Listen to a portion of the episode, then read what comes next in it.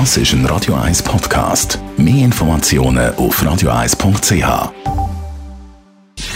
Gesundheit und Wissenschaft auf Radio 1. Unterstützt vom Kopfwehzentrum Irlande Zürich. www.kopfwww.ch Soja ist ja sehr beliebt, gerade bei Vegetariern gilt das als gute Proteinquelle und so werden fließig Sojaschnitzel, Tofu, Sojajoghurt und Sojasauce gespachtelt. Vielleicht gibt es aber sogar noch etwas, das besser ist als Soja.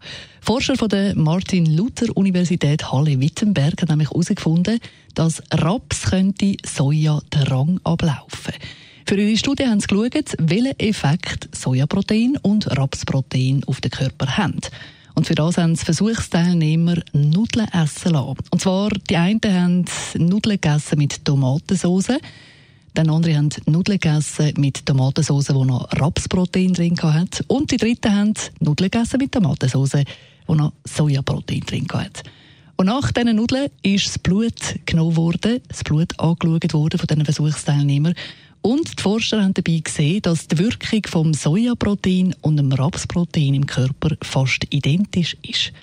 Raps hat sogar den Vorteil, dass man nach dem Essen länger satt ist. Und auch in der Herstellung hat Rapsprotein durchaus Vorteile. Es wird nämlich schon jetzt grossflächig bei uns angebaut und es kann aus den Resten von der Rapsölproduktion gewonnen werden. Und bis jetzt werden die Reste vor allem als Tierfutter weiterverarbeitet.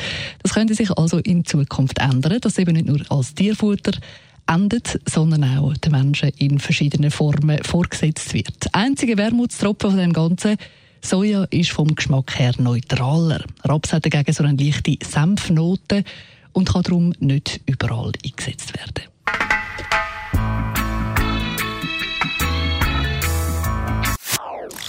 Das ist ein Radio 1 Podcast. Mehr Informationen auf radio1.ch.